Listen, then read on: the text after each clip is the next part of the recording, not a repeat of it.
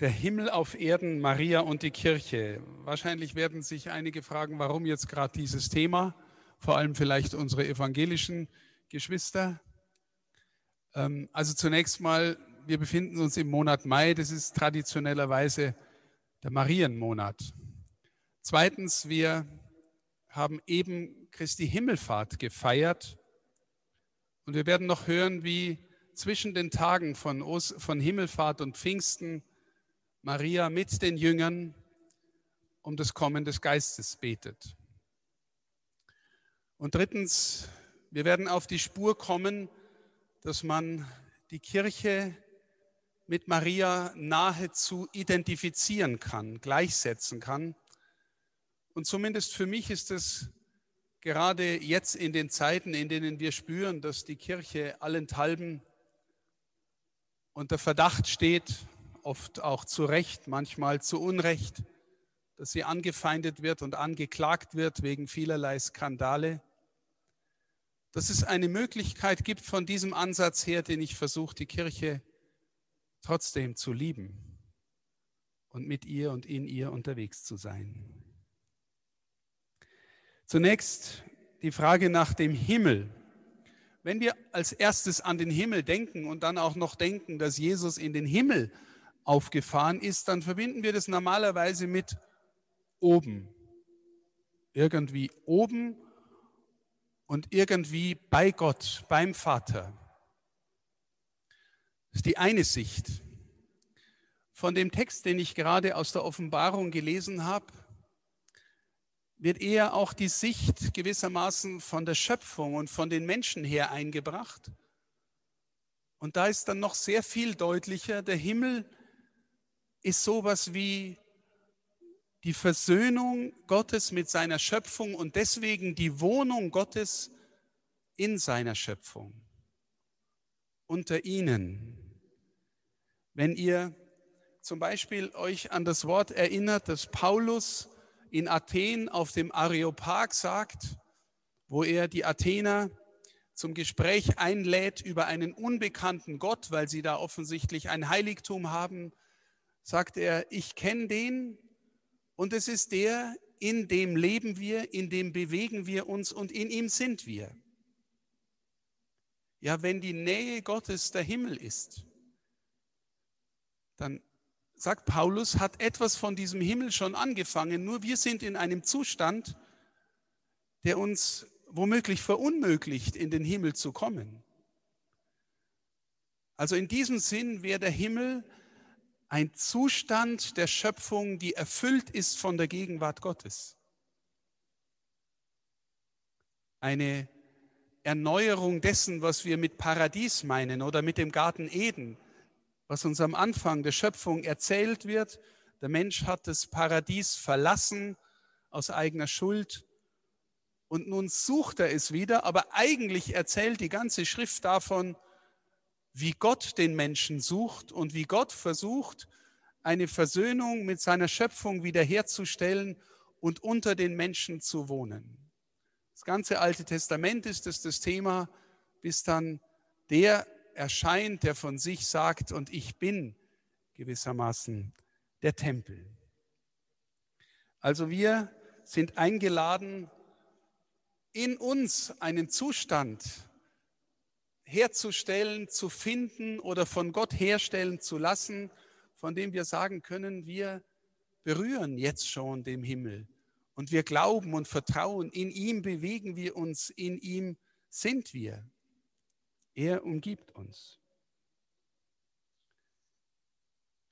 Übrigens, wenn wir, ich spreche jetzt auch vom katholischen Gottesdienst, das Sanctus singen, dann singen wir dreimal heilig. Und dieses Sanctus wird, dieses dreimal heilig wird an zwei Schriftstellen aufgerufen in der Heiligen Schrift, in der, im Jesaja-Buch, ganz am Anfang, im sechsten Kapitel, wo der Jesaja, der Prophet, eine Vision hat, wie Wesen im Himmel fortwährend heilig, heilig, heilig singen.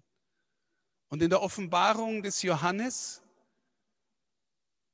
auch wieder relativ am Anfang im vierten Kapitel singen die verschiedenen Wesen, die da zu sehen sind, vor allem diese vier Wesen, die wir dann mit den Evangelisten in Verbindung bringen. Heilig, heilig, heilig. Unser Sanctus singen im Gottesdienst macht deutlich, dass wir mit dem, was wir tun, wann immer wir beten, wann immer wir Liturgie feiern, uns mit dem Himmel verbinden, eintreten in die Liturgie des Himmels, in den Lobpreis Gottes. Wann immer wir hier Gottesdienst feiern, beten, unser Herz zum Himmel erheben, nehmen wir schon teil am Gottesdienst des Himmels. Der Himmel ist der Zustand, in dem die Schöpfung mit Gottes Gegenwart erfüllt ist. Und es soll in dieser Zeit, in dieser Geschichte, in dieser Schöpfung schon beginnen. Ich bin immer wieder gestolpert über ein Wort des heiligen Paulus im Römerbrief im achten Kapitel. Da sagt Paulus, dass die ganze Schöpfung einerseits der Vergänglichkeit unterworfen ist, aber dass die Schöpfung sehnsüchtig darauf wartet, dass die Kinder Gottes offenbar werden.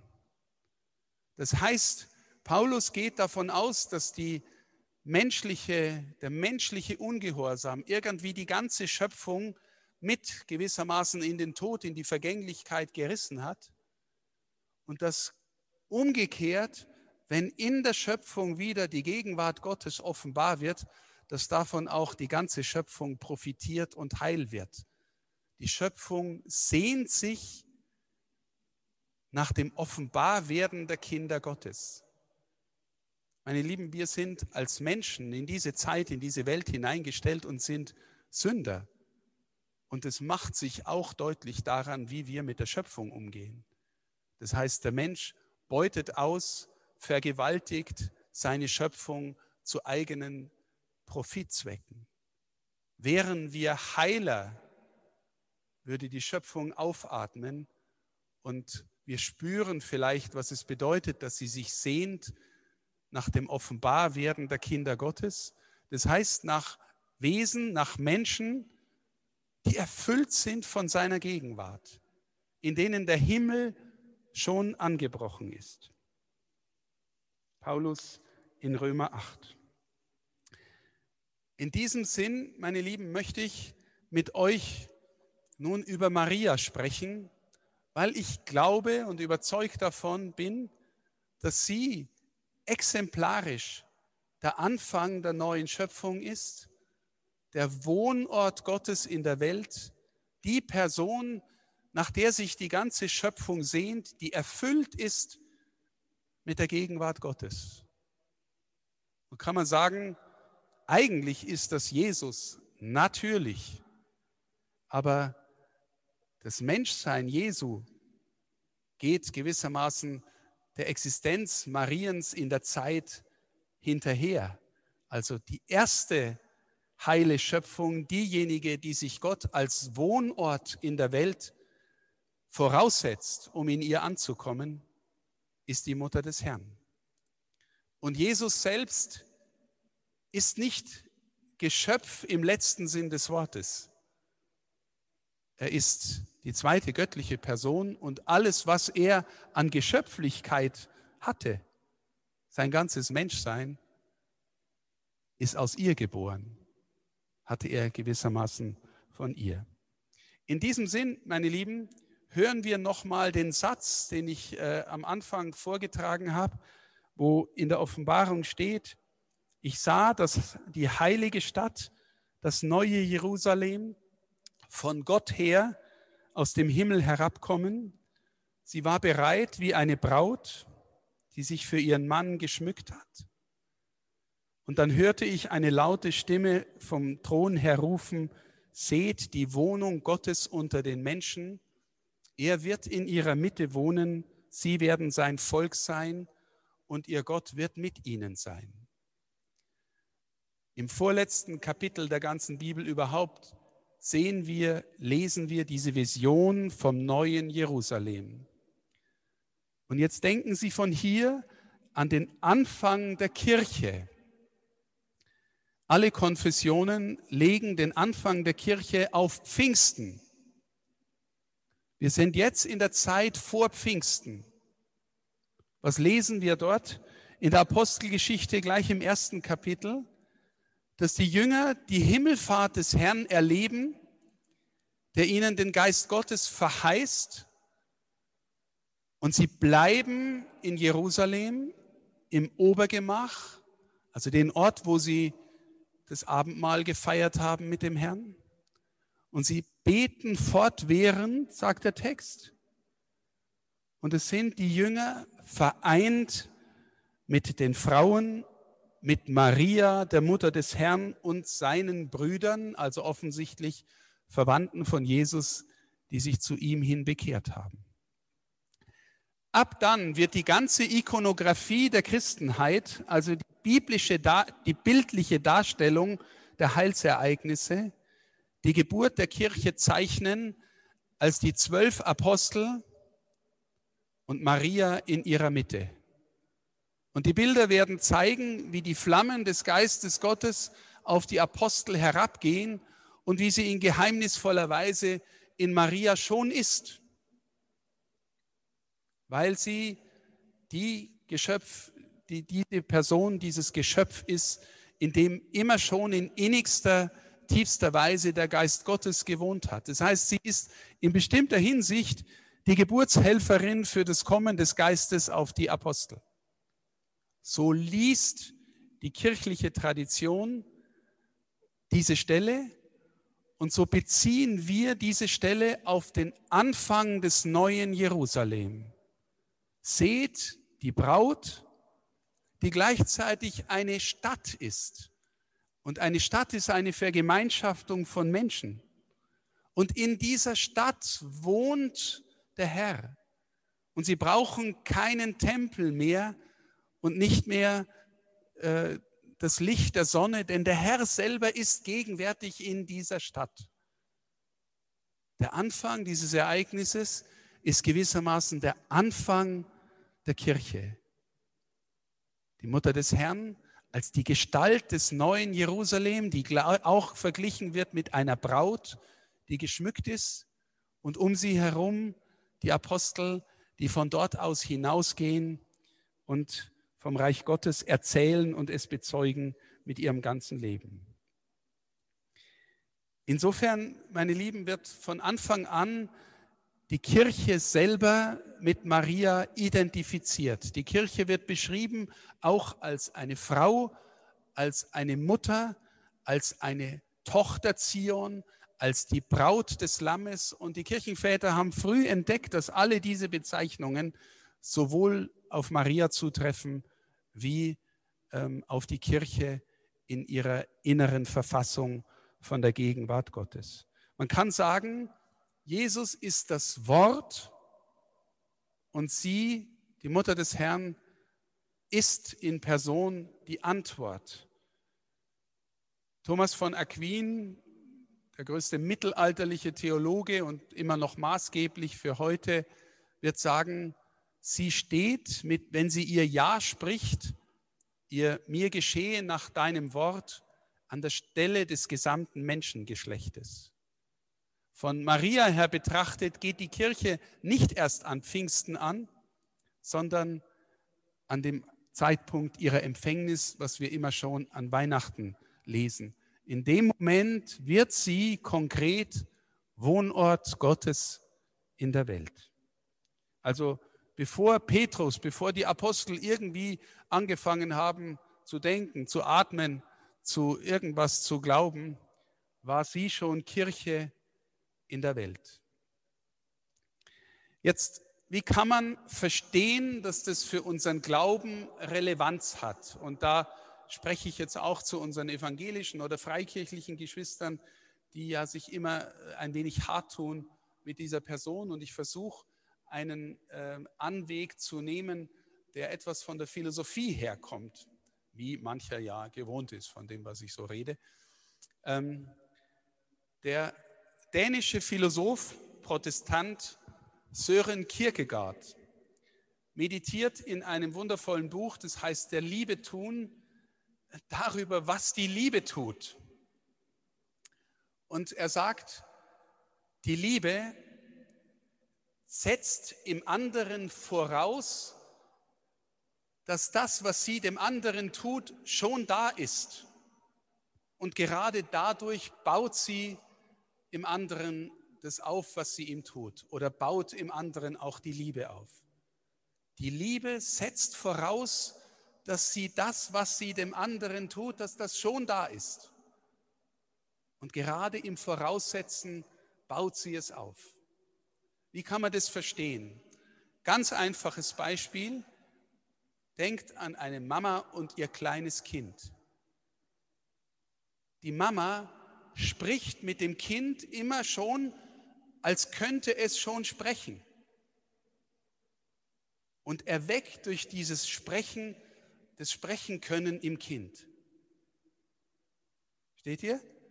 Du sprichst mit dem Kind, als könnte es schon sprechen und hilfst ihm dadurch gerade ins Sprechen können. Oder, was ich oft sage, was viele von euch schon wissen, das Verhältnis von Sprechen und Hören überhaupt. Ein wirklicher Sprecher, und natürlich denke ich sofort wieder reflexiv, mache ich das eigentlich? Keine Ahnung.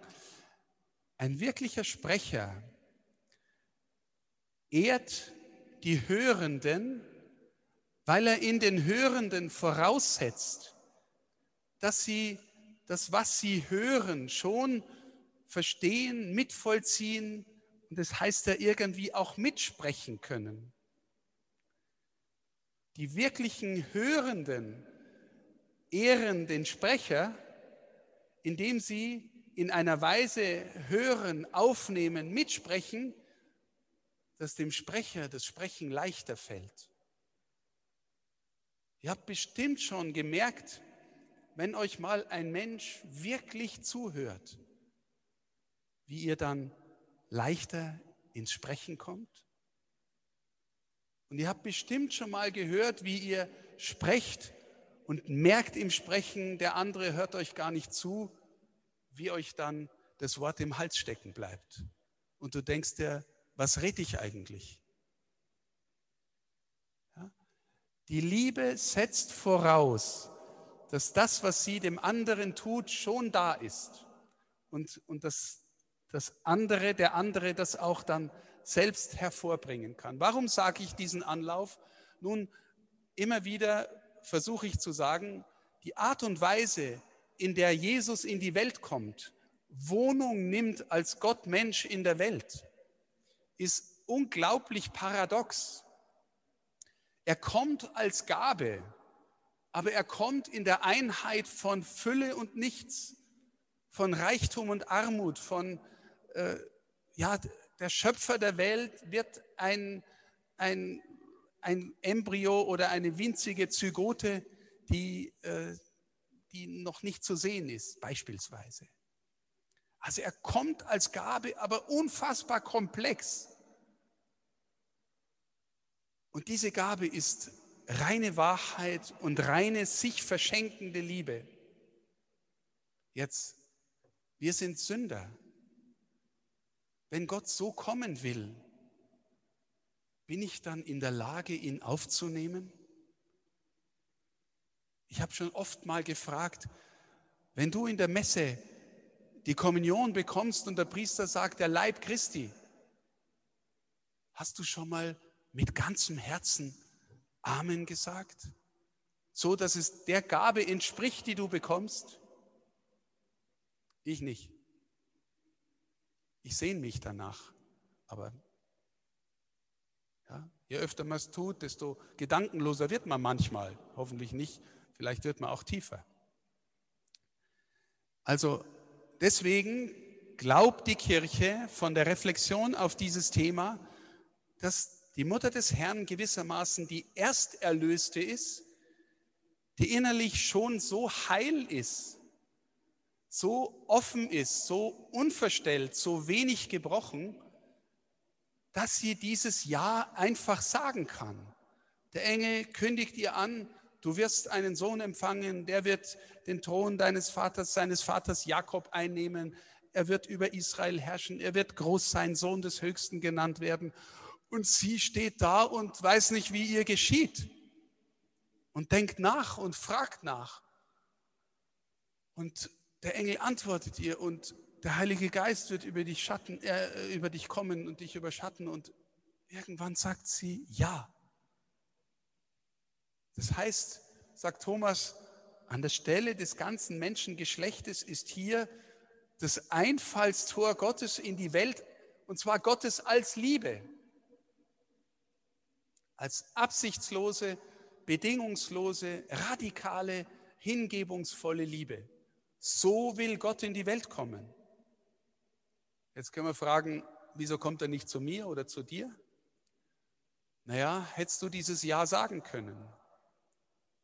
Also ich nicht, in meiner Gebrochenheit nicht. Jetzt, deswegen der Kierkegaard am Anfang.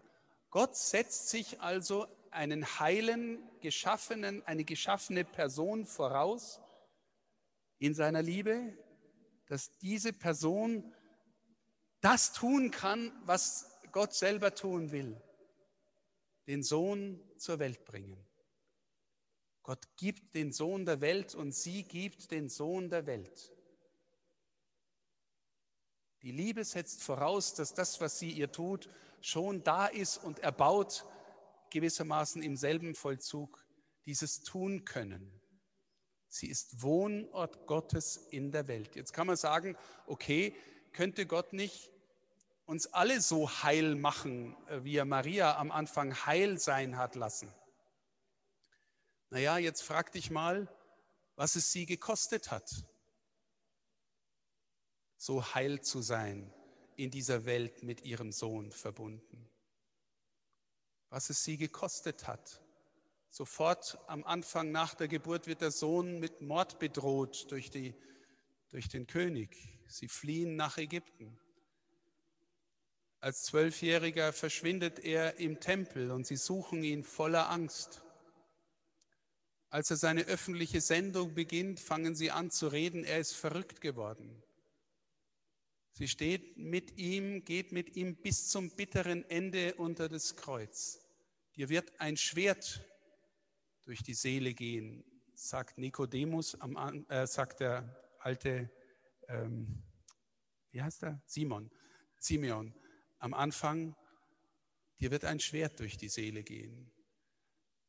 Das liebesfähigste Herz bekommt den Erlöser der Welt als Sohn und muss ansehen, wie er in dieser Welt grausam verfolgt wird, gequält wird und scheitert. Was passiert mit dem liebesfähigsten Herz in dieser Zeit? Der Preis, den sie dafür zahlt, dass sie der Anfang des Himmels ist. Preis, den sie dafür zahlt, dass sie der Anfang des Himmels ist. Jetzt, sie hat dieses Ja gesprochen und wir glauben, dass sie nicht einfach nur Ja gesagt hat, sondern dass sie mit, ihrer ganzen, mit ihrem ganzen Wesen ein Ja ist. Versteht ihr? Wenn ihr heiraten wollt, eine Lebensentscheidung treffen wollt, dann wünscht ihr euch hoffentlich, dass ihr irgendwann mal am Altar oder vor dem Standesbeamten steht und euer Ja aus ganzem Herzen sagt, wie wir sagen. Und nicht einfach, ja, schauen wir mal. Okay. Vielleicht nächste Woche dann, wenn es nicht mehr passt, dann. Versteht ihr, es ist nicht einfach nur ein rationales Nachdenken. Sie ist in ihrem ganzen Wesen dieses Ja. Jetzt, wir denken dieses Jahr als geschichtliches Ereignis. Jeder von uns hat eine Geschichte. Und wir können Geschichte in zweierlei Weise denken. Einmal, es liegt in der Vergangenheit. Es liegt hinter uns. Vor 2000 Jahren hat Maria mal Ja gesagt. Aber wir können Geschichte auch so denken, dass das, was war, bleibt. Also, wenn du in deiner Jugend irgendwas Prägendes erlebt hast, dann bleibt das und prägt deine weitergehende Geschichte. Die tiefen Erlebnisse deines Lebens haben eine Präsenz auch im Jetzt.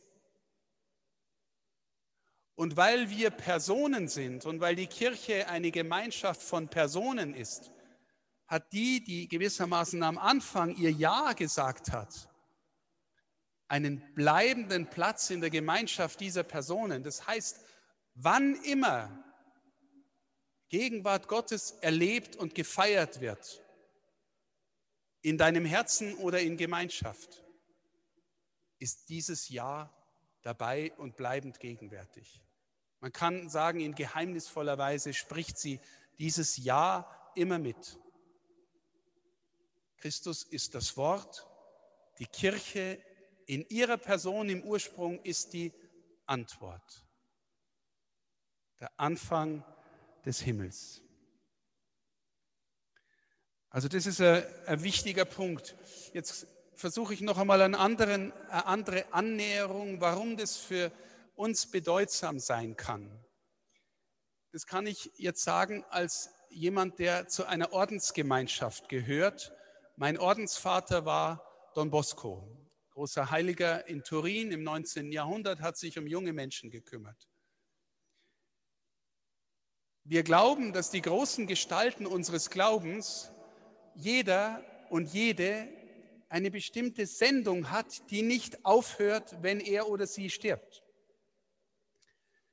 Das heißt, ähm, wenn ich zum Beispiel in ein Salesianerhaus auf einem anderen Kontinent fahre, dann spüre ich etwas von dem, was wir nennen den Geist Don Boscos, auch wenn es in Afrika oder Asien ist.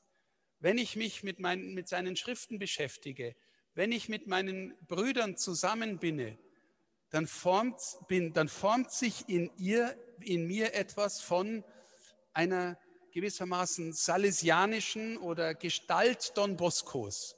Also, und das Interessante ist ja in unserer Kirche, dass wir nicht alle Abziehbilder Don Boscos werden, sondern jeder einmalig auf seine Weise oder auf ihre Weise, jetzt auch in unserer Schwesterngemeinschaft oder in der Laiengemeinschaft, die sich für Don Bosco interessieren und begeistern. Und meine Lieben, das gibt es für ganz viele Spiritualitäten. Ihr kennt vielleicht die franziskanische Familie. Und du hast das Gefühl, der Geist von Franziskus, der einmal in einer radikalen Weise sein Ja gesprochen hat, in den kann man irgendwie eintreten und sich davon formen und gestalten lassen. Und äh, das geht durch die Geschichte. Das heißt, die großen Liebenden haben Herzen mit einem riesigen Radius, in den man eintreten kann. Und der Radius weitet sich nicht nur im Hier und Jetzt, sondern über die Geschichte aus. Wenn, manchmal kriege ich Briefe von meinen Brüdern aus Italien oder aus anderen Ländern und dann schreibt er in Don Bosco, dein Bruder sowieso. In Don Bosco. Paulus wird ganz oft in seinen Briefen davon schreiben, in Christus. Ja, das ist eigentlich das Allerzentralste, aber die Frage ist immer, wie kommen wir da hinein? So, wenn sich solche Sendungen in der Kirche gewissermaßen äh, verlängern, vertiefen, dann kann man im Grunde sagen, eigentlich gilt es für fast jeden Menschen, der in den Glauben gefunden hat. Denn jeder, der im Glauben ist, hat vermutlich sowas wie einen Glaubensvater oder eine Glaubensmutter. Eine Gestalt, die geglaubt hat oder glaubt und etwas von dem in deinem Herzen erweckt hat, sodass du dich davon hast prägen lassen. Die großen Gestalten des Glaubens überwölben das praktisch oder unterfangen es mit ihrem großen Radius. Meine Mitbrüder im Orden haben ihre Sendung von anderen Brüdern empfangen und von Don Bosco. Und wir alle kommen von Don Bosco, aber ich habe in meinem Orden Brüder, die mich besonders geprägt haben als Salesianer. Ja? So, jetzt glaube ich, meine Lieben, wenn das so ist, dass die Sendungen in der Kirche auseinander hervorgehen und fruchtbar wirken für den jeweils Nächsten, da gibt es eine einzige Sendung, die im umfassendsten Sinn katholisch ist, in der alle anderen Sendungen gründen, im Fiat, im Ja der Mutter des Herrn. Deswegen sagt unsere Kirche, sie ist die Mutter der Kirche, sie ist die Mutter der Glaubenden, weil so tief, so radikal, so heil, so ganz ist nie ein Ja gesprochen worden. Und du kannst in dieses Ja eintreten und dich davon formen lassen. Du kannst hier im Gottesdienst die Kommunion empfangen und mit deinem gebrochenen, vielleicht kümmerlichen Amen eintreten in das ursprüngliche und große Amen der Kirche. In das große Amen, das die Mutter Gottes gesagt hat. Ja, ich bin die Magd des Herrn. Ich bin dabei. Ich gehöre zu dir. Von Anfang bis zum Ende. Steht hier, sie ist gewissermaßen in dieser Weise der Himmel auf Erden, auch in dieser zeitlichen Gestalt. Sie ist dieser Anfang, der nicht vergeht durch die Skandale, Korruptionen, Machtmissbrauch, sexuellen Missbrauch, finanziellen Missbrauch der Kirche hindurch. Durch alles hindurch. Das Wunder ist ja, dass die Kirche bleibt. Dass die Kirche bleibt. Und ein Wort an unsere evangelischen Geschwister. Ich glaube wirklich, dass wo immer in den Konfessionen, über alle Konfessionen hinweg, ein aufrichtiges Ja zu Christus gesprochen wird, dass dieses Ja im ursprünglichsten Ja Mariens steht und von dem getragen ist. Warum? Christus hat nur eine Braut. Christus ist monogam. Gott hat sie erwählt, die Mutter von allen zu sein. Und diese Sendung von ihr setzt sich fort verweise noch auf Offenbarung 12, wo, wo der Seher in der Offenbarung diese eigenartige Vision hat, wo der Drache eine Frau verschlingen will, die ein Kind gebärt. Und der Drache will das Kind verschlingen, das geht nicht, es wird sofort zum Himmel entrückt, das Kind ist Gott. Und dann kommen beide auf die Erde und der Drache verfolgt die Frau, heißt, und ihre Kinder. Das sind die, die Zeugnis von Jesus geben. Da ist sie als die Gestalt der Gemeinde, als die Gestalt der Kirche schon gewissermaßen in die Geschichte hinein verlängert. Sie ist die Kirche. Sie ist der Anfang des Himmels. Als korporative Person, glauben wir, kommen viele in der Bibel. Abraham, Jakob glaubt, unsere Kirche ist sie gewissermaßen die Mutter des Glaubens. Das heißt für mich auch immer, wirklich wahr, wenn ich die Schrift lese, dann hoffe ich immer, dass ich die Schrift in ihrer Gegenwart lese, in ihrem Ja, in ihrer Offenheit lese, in der Kirche lese, weil ich sonst die Schrift, die das Wort Gottes ist, nicht angemessen behandle. Ja. Und vielleicht ist das auch nochmal ein, eine Möglichkeit, Trost zu empfangen in dieser schwierigen Frage, die wir haben, was die Rolle der Frau in der katholischen Kirche angeht. Wir glauben, dass das heilste, priesterlichste, prophetischste Geschöpf, das jemals gelebt hat, eine Frau ist und war. Weswegen wir überhaupt keinen Grund haben, gewissermaßen Frauen klein zu halten. Ich persönlich bin überzeugt, dass auch in diesem Geschehen der Offenbarung Gottes für seine Schöpfung eine ungeheure emanzipatorische Kraft liegt dass auch da Männer Priester, Bischöfe in der Kirche gesündigt haben, indem sie das, was sie da als Vollmacht empfangen haben, missbrauchen, auch gegen Frauen, braucht man nicht reden. Dass es strukturelle Diskriminierung in der Kirche immer noch gibt, braucht man nicht reden. Aber dass gewissermaßen derjenige, der Christus als den Bräutigam in dem Vollzug vertritt, den die Kirche feiert als das Hochzeitsmahl des Lammes, das glaube ich, ist nicht einfach austauschbar von, ähm, von Mann und Frau sein her. Je heiler und heiliger wir werden, desto mehr verschwindet dieses Problem. Leider sind wir ziemlich unheilig, ziemlich oft und dann bleibt das Problem und dann bleibt es ein Problem der Macht. Aber mir fällt es ganz ehrlich, ganz persönlich überhaupt nicht schwer, die Kirche zu lieben, weil ich zuerst sie liebe und alle, die zu ihr gehören.